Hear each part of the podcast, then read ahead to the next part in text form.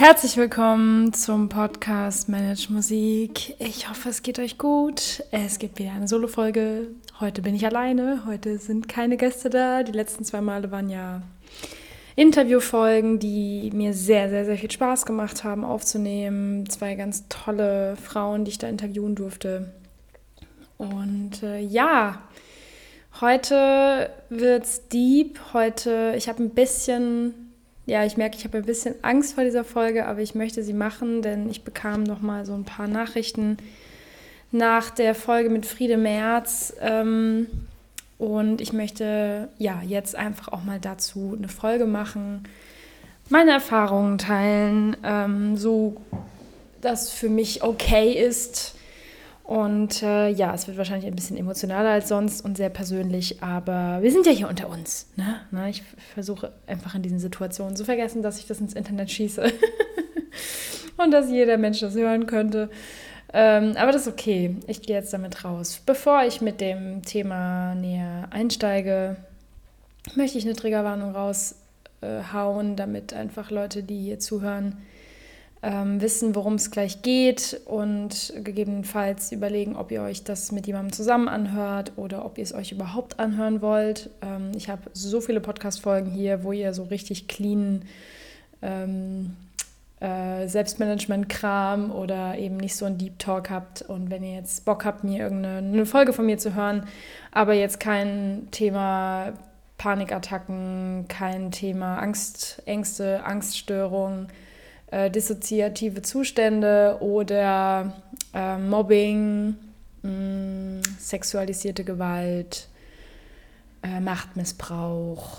Ja, ich glaube, das werden so die Themen sein, um die es geht.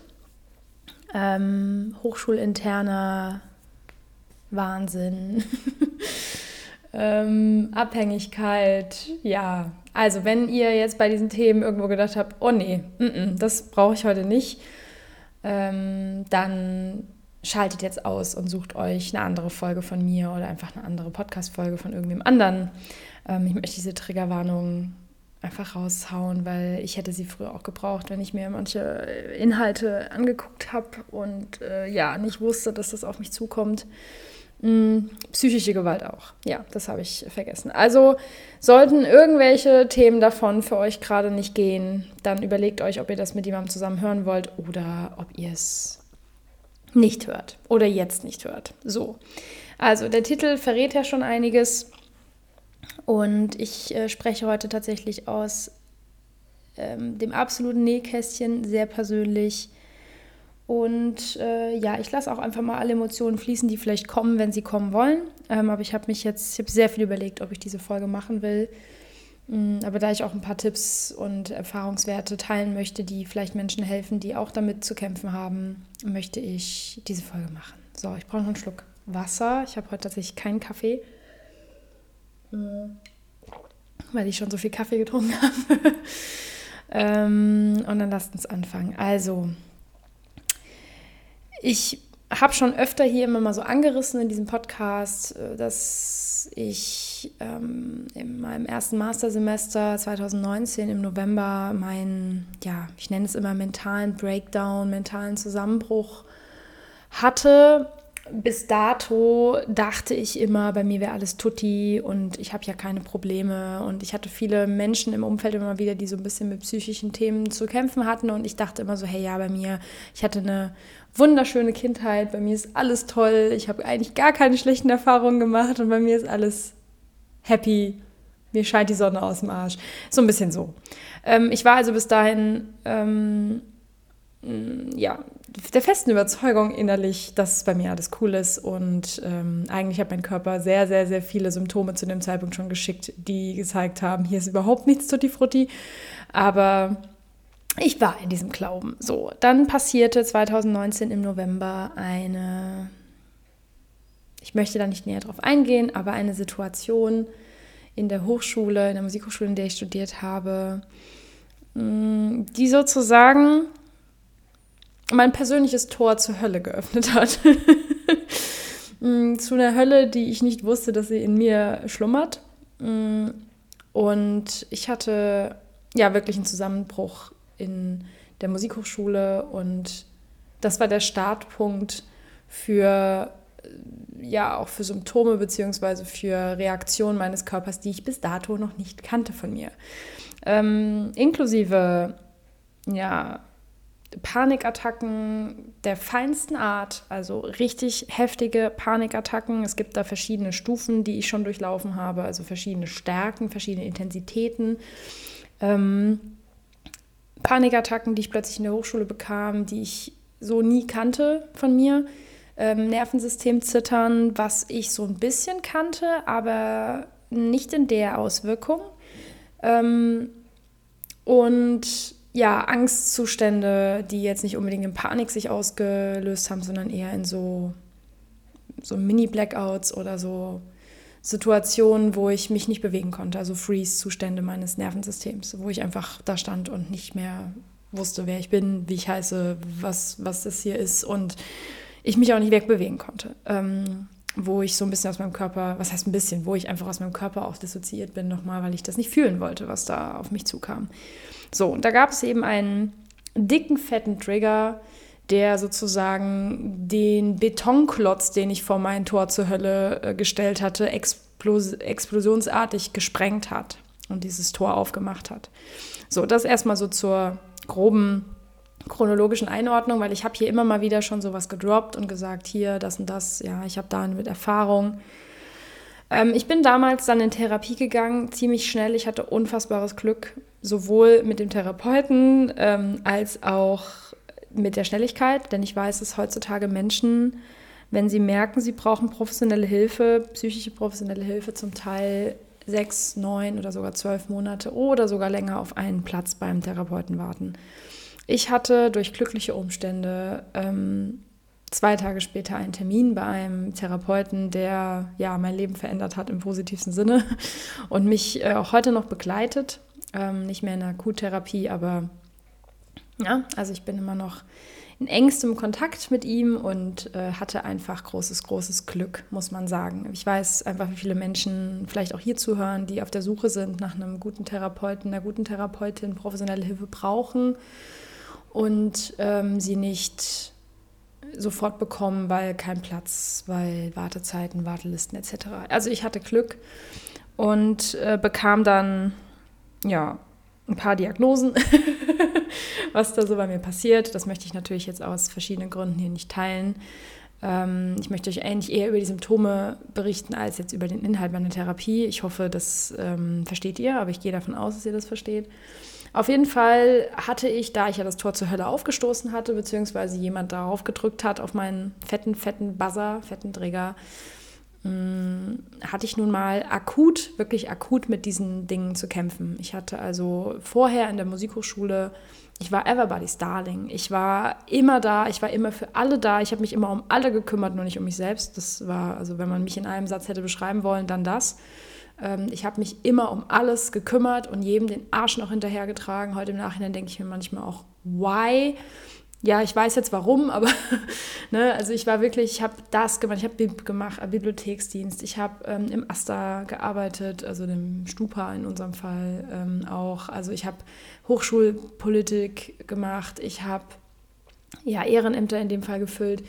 Ähm, ich habe zwei Studiengänge studiert. Ich war ja, der Hamster im Hamsterrad und ähm, ich hatte keinen Burnout. Viele Menschen in meinem Umfeld, die mich so ein bisschen kannten, hatten, glaube ich, die Vermutung, dass ich sowas wie einen Burnout habe. Ähm, ich war wahrscheinlich auch nicht mehr weit weg davon, darüber habe ich hier auch schon mal gesprochen. Also ich war nicht mehr weit weg von einem Burnout. Also ich hätte das noch ein Jahr, vielleicht zwei Jahre so geschafft und dann wäre ich halt in einem Burnout gelandet und spätestens dann hätte ich das Tor zur Hölle aufgemacht. Auf jeden Fall. Ähm, ja, ich hatte eben dann in der Hochschule, weil dieser Trigger, der bei mir ausgelöst wurde, ähm, erstmal vor allem meine Zeit in der Schule angetriggert hat, in der ich gemobbt wurde. Ähm, ich weiß, dass hier viele Menschen zuhören, die diese Erfahrung auch kennen in irgendeiner Form. Mm, die Mobbing-Erfahrung haben, sowohl punktuell, also so für, ich sage jetzt mal, etwas kürzeren Zeitraum, als auch Menschen, die wirklich über viele Jahre das erfahren haben. Und ähm, ja, da sich die Personen, die da damals dran beteiligt waren, später bei mir entschuldigt hatten in der Schulzeit noch und wir auch noch befreundet waren in der Schule, äh, war das für mich so innerlich ad acta gelegt. Ich dachte so, ja, das ist doch durch. Also sie haben sich bei mir entschuldigt, wir haben das ausgesprochen und wir waren später befreundet in der Oberstufe, äh, Mitteloberstufe und äh, ist doch alles gut. Ähm, ja, nee, war es nicht. es war nicht alles gut. Ähm, und das war einfach so der erste Auslöser. Das heißt, es ging vor allem um das Thema Mobbing, es ging um das Thema Ausgrenzung und das Thema, ähm, was da halt bei mir angegangen ist, weil das in der Hochschule ausgelöst wurde, sind all diese alten Dinge, die ich schon aus meiner Jugend kannte, die ich da schon weggedrückt habe, einfach nochmal gekommen. Und ähm, an der Stelle möchte ich euch aus Erfahrung jetzt sagen, etwas wegzudrücken, was immer wieder wie ein Bumerang zurückkommt, ist keine Option. Also ihr könnt das noch weiter wegdrücken, es wird immer wieder kommen, bis ihr dem Raum gebt, bis ihr dem einen Raum gebt, das zu fühlen, was da kommt. Ähm, das sind Gefühle, Emotion, Energie in Motion, Energy in Motion, also Energien, die, die fließen gelassen werden wollen. Wenn man die festhält und nicht lässt, nicht, nicht fließen lässt, dann machen sie Stress und dann ähm, können das auch ja, manifestierte Symptome im Körper sein, die sich so zeigen. Mhm. Ihr merkt, wie meine Stimme heute ein bisschen brüchiger ist als sonst. Das ist zum Beispiel auch meinerseits so ein, so ein Indiz, wenn es mir nicht so gut geht, wenn meine Stimmung nicht so gut ist oder wenn ich mich ähm, ja nicht so gut fühle, dann ist das Erste, was bei mir brüchig wird, meine Stimme. Ich weiß, dass auch das nicht nur, geht nicht nur mir so möchte mich heute einfach da mal authentisch zeigen und öffnen. Und ähm, genau, also wenn ihr etwas wegdrückt, eine Emotion wegdrückt, eine Erinnerung, die immer wieder hochkommt und wo ihr merkt, oh, ich will mich damit nicht beschäftigen und ihr drückt es wieder weg, es wird sich seinen Weg nach oben bahnen und es wird mit immer härteren Geschützen auffahren, bis es irgendwann gesehen wird. Ich spreche aus Erfahrung aus mehreren Themen aus meiner, aus meiner Vergangenheit. Das heißt, ähm, ich habe dem dann Raum geben können, weil ich in sehr, sehr guter Begleitung war, professioneller Hilfe und ähm, habe viele, viele Themen in der Zeit auch schon bearbeitet. Ähm, aber ich ging auch damals relativ naiv daran und dachte, naja gut, jetzt wenn ich das Mobbing-Thema da mal durch habe, ähm, dann, dann ist das ja auch gut. Ne? Ah, ich kann es sagen, wenn ihr die Büchse der Pandora einmal aufgemacht habt, dann gibt es kein Zurück mehr. Und ähm, dann kamen natürlich immer mehr Themen, immer mehr Sachen, immer mehr Emotionen. Ich war sehr gut im Schlucken. Ich war sehr, sehr gut im Schlucken. Also sowohl so kleinere Sachen, die mich gestört haben, die mich wütend gemacht haben, wo ich meine Wut runtergeschluckt habe oder meinen Ärger, meinen Zorn. Ich habe gelernt, dass das alles drei verschiedene Emotionen sind. Wut, Ärger und Zorn sind unterschiedliche Emotionen. Ähm, Schmerz, Leid, Trauer, ähm, und das wirklich mit Abstand niedrigste schwingende Gefühl, was wir haben, ist Scham. Ganz, ganz oft steckt unter der Wut oder unter dem Ärger oder dem Zorn, den wir im Oberflächlichen haben, oder Genervtheit oder Aggression, steckt etwas Tieferes. Schmerz oder Scham oder Trauer äh, meistens sind das Emotionen, die sich noch unangenehmer anfühlen. Also deckeln wir sie mit irgendeiner anderen Emotion, die wir eigentlich aber auch nicht fühlen wollen. Also bei mir waren das so mehrere Ebenen von Gefühlen, die ich erstmal zulassen musste. Also überhaupt erstmal Wut wirklich zu fühlen. Wer mich kennt aus der Zeit, also ich weiß, hier hören ein paar Leute zu, die mich auch schon länger kennen, ähm, wissen, oder die Leute wissen, dass ich damals schon ganz gut war mich, mich aufregen. Also so, ich konnte bei bestimmten Themen auf 180 gehen, war wie ein Rumpelstilzchen und habe mich tierisch geärgert. Ähm, ich habe damit aber nichts gemacht. Also ich habe mich einfach aufgeregt. Mein Puls ging auf 180 und ähm, das war's. Ich habe mich aber nie mit den Emotionen, die darunter sitzen, beschäftigt. Und das waren, wie gesagt, mehrere Schichten. Das war nicht nur eine Schicht, sondern es waren mehrere Schichten, wo ich immer dachte, oh mein Gott, wie viel Emotionen kann ein Mensch aus einer Situation aus der Vergangenheit eigentlich in seinem Körper haben?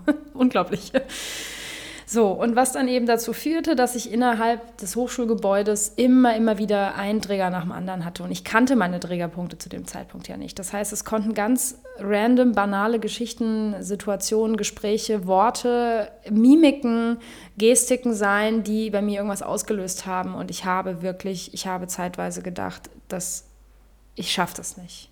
Ich schaffe das hier nicht, weil das war die Wucht der, ich weiß nicht, was waren das dann, 20 Jahre davor, wo ich mich, wo ich mich sehr, sehr, wo ich sehr gut darin war, Sachen wegzudrücken, wegzuschlucken, mich, mich trotzdem, obwohl mich irgendwas verletzt hat, hinzustellen, zu lächeln, zu sagen, nee, ist alles gut. Ja, alles gut ist auch ein Wort oder eine Wortkombination, die mich zu dem Zeitpunkt unglaublich getriggert hat, weil ich dachte, nee, es ist hier überhaupt gar nichts gut. Ähm, und ich hatte auch wirklich tolle Menschen um mich rum zu dem Zeitpunkt neben meinem Therapeuten, die mich begleitet haben, die mir da ähm, eine gute Basis waren, auch Ohren zur Verfügung gestellt haben, sozusagen, die jetzt nicht so krassen Tobak abgekriegt haben, wie das, was mein Therapeut mit mir so besprochen hat, aber ich hatte einfach ein guten, gutes Gerüst um mich rum, Menschen, die ähm, verstehen konnten und denen ich auch mehr erzählen konnte über das, was mir so passiert ist. Und das war der Anfang. Also das war November 2019, das war der Anfang und ich hatte ähm, ab diesem Zeitpunkt wirklich krasse Panikattacken. Also ich habe aufgehört zu zählen, weil es in ganz unterschiedlichen Situationen Träger gab und ähm, die eben sich unterschiedlich gezeigt haben und unterschiedliche Emotionen ausgelöst haben und demnach auch unterschiedliche Art der Reaktionen ausgelöst haben. Und ich eben dann aber auch zum Teil nach Konzerten eine Panikattacke hatte. Eben nicht davor, weil das Thema Bühne hat es Gott sei Dank immer noch nicht irgendwie tangiert. Also ich war nicht nervös in der Form, dass ich nicht mehr spielen konnte oder panisch, bevor ich auf die Bühne ging ähm, sondern ich habe oft Panikattacken danach gehabt, weil ich auch da wieder einen Haufen an Emotionen hatte, die aus meinem Nervensystem raus wollten, die ich halt irgendwie da weggedrückt habe. Ähm, und da ich zum Beispiel ein Mensch bin, der sehr viel weint, also um zu verarbeiten, weine ich. Ich brauche das ähm, und ich auch erstmal den Glaubenssatz auflösen durfte, dass es kein Problem ist, auch im Alltag einfach loszuweinen. Also ich meine, klar, jetzt in bestimmten Situationen möchte man seinen Safe Space haben und sich zurückziehen, aber dass mir Tränen fließen, auch einfach mal so aus Freude oder aus, aus Traurigkeit, aus Schmerz, ähm, aus Berührtheit, ähm, da habe ich erstmal dran knabbern müssen, dass ich das auch nach einem Konzert immer habe. Also, dass ich nach einem Konzert laufen mir die Tränen vor Freude, vor Berührtheit, vor Ne? Und ähm, dass ich mir, dass ich mich da nicht vor irgendwem entschuldigen oder rechtfertigen muss, warum mir jetzt die Tränen fließen. Und ich dann natürlich auch da wieder ganz oft solche Sätze gehört wie, ach, warum weinst du denn? Da gibt es doch keinen Grund zu weinen. Ähm, ich habe hier auch schon mal eine Folge darüber gemacht. Ihr merkt, dass viele Themen, die ich jetzt hier anspreche, ich ja schon hier angesprochen habe, aber nicht so ganz so persönlich deep. Ähm, das Thema, ähm, ja, heul doch nicht so rum oder, ne, weil das natürlich auch da aus der frühen Kindheit zum Teil kommt, ja, heul nicht so viel, ähm, sei mal nicht so sensibel, bla bla. Ja, und meine Hochsensibilität ist auch zu diesem Zeitpunkt erst so richtig rausgekommen, dass ich einfach mal gemerkt habe, wie viel Sensibilität ich eigentlich habe, wie empathisch ich bin, wie tief ich mich mit Menschen verbinden kann, was mir zum Teil Angst gemacht hat zu dem Zeitpunkt. Ähm, und was natürlich auch einen hohen Energie Aufwand bedeutet und gleichzeitig habe ich diese Sensibilität einfach mit Bewältigungsmechanismen weggedrückt, genauso wie meine Emotionen. Das heißt, ich habe durch vor allem sehr viel Alkoholkonsum, wirklich sehr viel Alkoholkonsum, meine Sensibilität und Sensibilität einfach ähm, abgeschnürt. Ich habe extrem viel Kaffee getrunken, ich habe extrem viel auch ähm, ja, durch Kontrollzwänge, durch Essstörungen und so weiter äh, meiner Nahrungsaufnahme kontrolliert. Also auch darüber habe ich schon gesprochen. Also das war alles, das war alles auf einmal irgendwann Thema in der Therapie, weil das natürlich alles zusammengehört. Also das hat halt alles irgendwelche Ursprünge, aber in der Regel ähm, ist das halt nichts von der Sechs-Wochen-Therapie, sondern das waren dann bei mir mal irgendwie knapp drei Jahre, die ich da saß und ähm, regelmäßig mich mit diesen Themen beschäftigt habe, die dann eben hochploppten und ich dieses Tor zur Hölle halt nicht mehr zumachen konnte ähm, oder die Büchse der Pandora, wie ich immer sage, die habe ich nicht mehr zugemacht. Ähm, ich habe also dann sehr stark mit Panikattacken zu kämpfen gehabt, ähm, extremer Platzangst, äh, Panikattacken in Zügen, dann kam ja noch Corona dazu. Auch darüber habe ich hier nie so krass gesprochen. Ich ähm, hatte unfassbare Panik jedes Mal mit dieser Maske. Ihr könnt euch vorstellen, wie da, was das für ein Horror ist wenn man äh, zu dem Zeitpunkt wusste ich auch noch nicht den Grund. Heute kenne ich den Grund, den werde ich euch hier nicht erzählen, aber ich kenne heute den Grund, warum ich keine Maske tragen konnte aus psychischer Sicht. Ich hatte dann ja auch ähm, so eine Maskenbefreiung, ähm, weil ich schlichtweg extreme Panik, panische Zustände unter dieser Maske bekommen habe, ganz besonders in Kombination mit Zügen. Das heißt, wenn ich, oder in öffentlichen Verkehrsmitteln, wenn ich nicht raus konnte.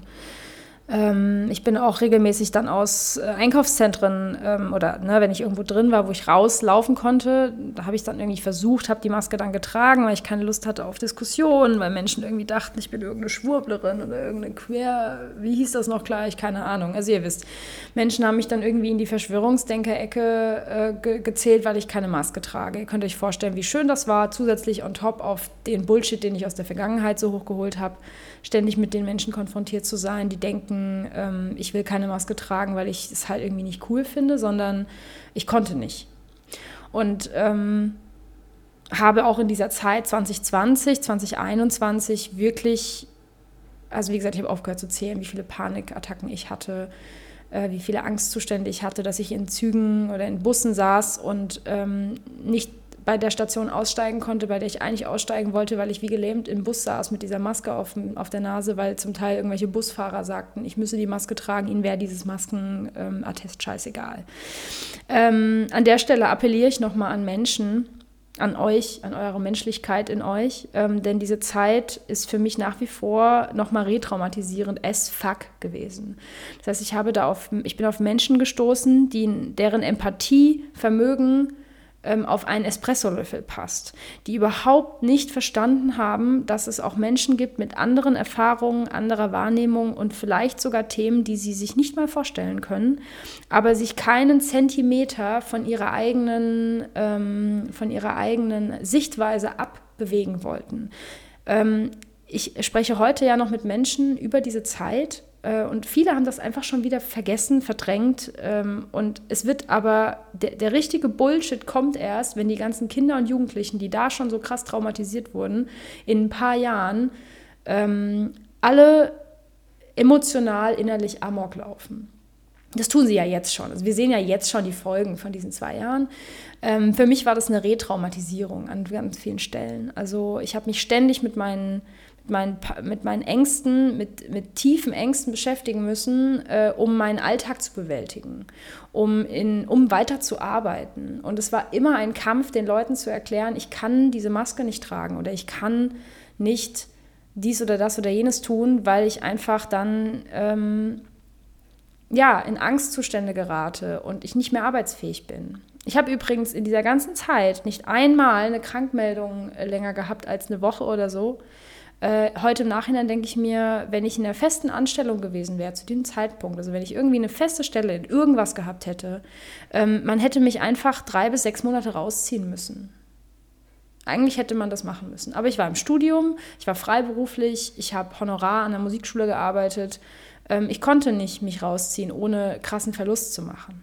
Ja, auch das noch an der Stelle mal. Reality, Leute. Ich äh, hätte eigentlich, ich war nicht arbeitsfähig in diesem Zustand. Ich habe Panikattacken auch gehabt, während meine Schüler in der Musikschule waren, wo ich dann kurz den Raum verlassen habe, mich beruhigt habe, meine, meine Übungen, die mir mein Therapeut mitgegeben hat, gemacht habe, um mich wieder selbst zu regulieren, mein Nervensystem zu regulieren, um dann wieder zurückzukommen in den Raum und weiter zu unterrichten, weitere sechs Schüler. Ähm, wo jeder normale denkende Mensch sagen würde, oh mein Gott, damit musst du doch eigentlich vielleicht sogar mal komplett rausgezogen werden, vielleicht sogar mal in eine Klinik für ein paar Wochen, wo du wirklich mal Raum für diesen ganzen Bullshit hast oder in eine, ähm, in eine Selbsthilfegruppe oder whatever, was ich mir am Ende dann auch alles gesucht habe. Ich habe mir dann eine Selbsterfahrungsgruppe ge, ähm, gesucht, beziehungsweise bin da rein und habe sehr, sehr, sehr viel Arbeit ähm, im Hintergrund an, meiner, an, an meinen Themen gehabt, persönliche Weiterentwicklung betrieben, weiterhin und habe mich mit diesem ganzen Bullshit beschäftigt, der da hochkam und gleichzeitig mit dem Bullshit, der von außen an mich rangetragen wurde in der Zeit um Corona. Ja. Ähm, so, nur das zum Thema. Ne? Also meine heftigsten Panikattacken hatte ich in der Corona-Zeit, weil weil ich diese Kackmaske tragen musste, weil irgendwelchen Menschen scheißegal war, dass es Menschen gibt, die das nicht können. Ähm, und da ging es natürlich bei mir auch um das Thema Autorität, ne, dass ich gemerkt habe, mir tut das nicht gut, ich kann das eigentlich nicht. Und mir war es auch persönlich, ganz ehrlich, heute kann ich es ja sagen, mir war das so piep egal. Dieses ganze, dieser ganze Wahnsinn, dieser ganze Angstmache, das hat mich wahnsinnig gemacht. Ich habe irgendwann da gesessen und gesagt, Leute, was, was passiert hier gerade? Was passiert hier gerade? Ganz viele Menschen, mit denen ich mich heute unterhalte, die damals voll in Angst waren, die sagen heute auch, boah, ey, das war schon krass was da irgendwie auch mit uns gemacht wurde. ja, was könnt ihr euch vorstellen, wie das für einen Menschen ist, mit, wie mir, die eh schon Angstzustände hatte, die eh schon krass traumatisiert war, aus verschiedenen Gründen. Wie gesagt, ich spreche jetzt heute nicht über die, ähm, die ursprünglichen Themen, warum das bei mir ist. Also Mobbing kann ich natürlich so sagen. Ähm, ich werde euch jetzt keine detaillierten äh, Situationen erklären. Das, das will ich und kann ich auch nicht in diesem, in diesem Kontext. Aber ihr könnt euch vorstellen, was für ein kranker Mist es ist, wenn man eh schon mit Panikattacken und Angstzuständen zu tun hat und dissoziativen Zuständen in der Öffentlichkeit und dann muss man so, so, so einen Lappen vor der Fresse haben, ähm, obwohl alle eh schon drei Meter Abstand halten und dann auch dreifach getestet immer noch eine Maske getragen werden muss. Also versteht mich nicht falsch. Ich, ich war nicht so, dass mir es egal war, wie es anderen Menschen geht. Aber für mich war dann völlig klar, ich gehe auf bestimmte Veranstaltungen nicht. Das war einfach meine Entscheidung zu sagen, dann gehe ich da nicht hin, weil ich kann das so nicht. Ähm, ich durfte Konzerte nicht spielen. Versteht ihr? Also ich wurde von Veranstaltungen ähm, weggehalten, weil ich nicht mit Maske auf die Bühne gehen konnte. Um die Maske dann an meinen Notenständer zu hängen, um dann Querflöte zu spielen, um dann beim Abgang wieder in die Maske zu tragen. Was für eine Absurdität. Und das, obwohl ich in einem absoluten ähm, offenen, wunden Zustand war. Ich bin so in die Corona-Zeit rein. Also ich sage euch, das war, das war ordentlich. Naja, auf jeden Fall, ähm, worauf ich da jetzt hinaus wollte, war, ich weiß wirklich, wovon ich spreche, wenn es darum geht, mit Panik und Ängsten zu arbeiten und sich zu entwickeln und da Raum für zu geben. Ähm, ich persönlich habe das nicht ähm, vor der Bühne, nach wie vor nicht, aber halt in sämtlichen anderen Situationen. Bei mir kamen dann eben noch andere Themen dazu, die in den Jahren in der Therapie dann immer mal so aufploppten. Ähm, das ganze Thema rund um Machtmissbrauch, psychischer Gewalt an der Musikhochschule, ähm, in der Schule natürlich auch. Also was sehr, sehr krass ist, ist dann zu realisieren, wie viel psychische Gewalt halt auch schon in der Schule passiert, in einer Grundschule und in einer weiterführenden Schule. Ähm, das Thema sexuelle Gewalt ist leider bei mir auch ein Thema. Auch da habe ich ja schon hier und da mal was fallen lassen. Auch da werde ich jetzt nicht tiefer reingehen, aber auch da habe ich leider Gottes auch noch hier geschrien. Das heißt, ähm, ich habe so ein ganzes Sammelsorium von doch recht traumatischen Erlebnissen, wo ich früher gesagt hätte, ähm, ja, so schlimm war es doch nicht es gibt Menschen, die haben viel schlimmere Probleme als ich. Das war immer so meine, meine Relativierung bei meinem Therapeuten. Er sagte, ja, aber es gibt Menschen, denen geht es viel schlimmer als mir, die haben das und das und das erlebt. Und ich möchte an der Stelle genau das wiederholen, was mein Therapeut zu mir gesagt hat, weil er sagte, du, also nur weil andere Menschen noch schlimmere Sachen erlebt haben, heißt das doch noch nicht, dass deine Sachen nicht so schlimm waren, dass du jetzt das Recht darauf hast, das auch zu heilen und dem Raum zu geben und diese Emotionen auch fließen zu lassen und dann zu sagen, was ist da eigentlich schiefgelaufen, das zu analysieren, das auch ähm, ja, mit verschiedenen Methoden beim Therapeuten zu neutralisieren, könnte man sagen. Also es geht ja vor allem nicht darum, irgendwie was zu beschönigen, was in der Vergangenheit passiert ist, sondern vor allem ähm, eine, äh, eine neutrale Erinnerung daraus zu machen. Zumindest war das mein, mein Ziel, wo mich dann die Emotion aus dieser Zeit nicht mehr ein, einfängt oder mich eben nichts mehr so krass triggern kann. Denn eine Zeit lang war das bei mir wirklich so, wenn ich das so vorstelle, ich hatte so zwölf Buzzer vor mir stehen, so Trigger-Buzzer, ja. Und die Leute um mich herum haben reihumständig auf diese Buzzer gehauen und wussten es halt nicht. Und ich konnte es zu dem Zeitpunkt noch nicht so gut sagen. Ähm, das ist heute eine völlig andere Hausnummer. Erstens habe ich mich natürlich auch im letzten Jahr einfach auch nochmal sehr mit dem Thema Abgrenzung, weiblicher Abgrenzung, Weiblichkeit beschäftigt, mit dem Thema ähm, grundsätzlich Grenzen zu ziehen. Denn das war natürlich eins meiner Hauptthemen, dass ich keine Grenzen ziehen konnte. Einfach gar nicht. Also Menschen sind ständig über meinen Vorgarten gehopst haben da reingekackt, sind in, meine, sind in mein Haus reinspaziert, haben sich ein Bier aus dem Kühlschrank genommen und sich einfach auf meine Couch gesetzt und gesagt, hier bin ich. Also so energetisch, ne? Ähm, nicht wirklich sind Leute in meine Wohnung einfach so reingekommen.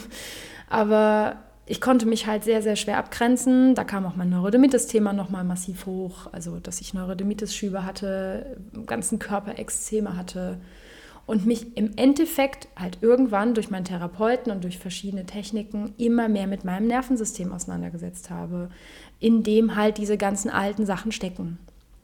Sowohl alte Erfahrungen, alte Emotionen, die noch nicht raus sind.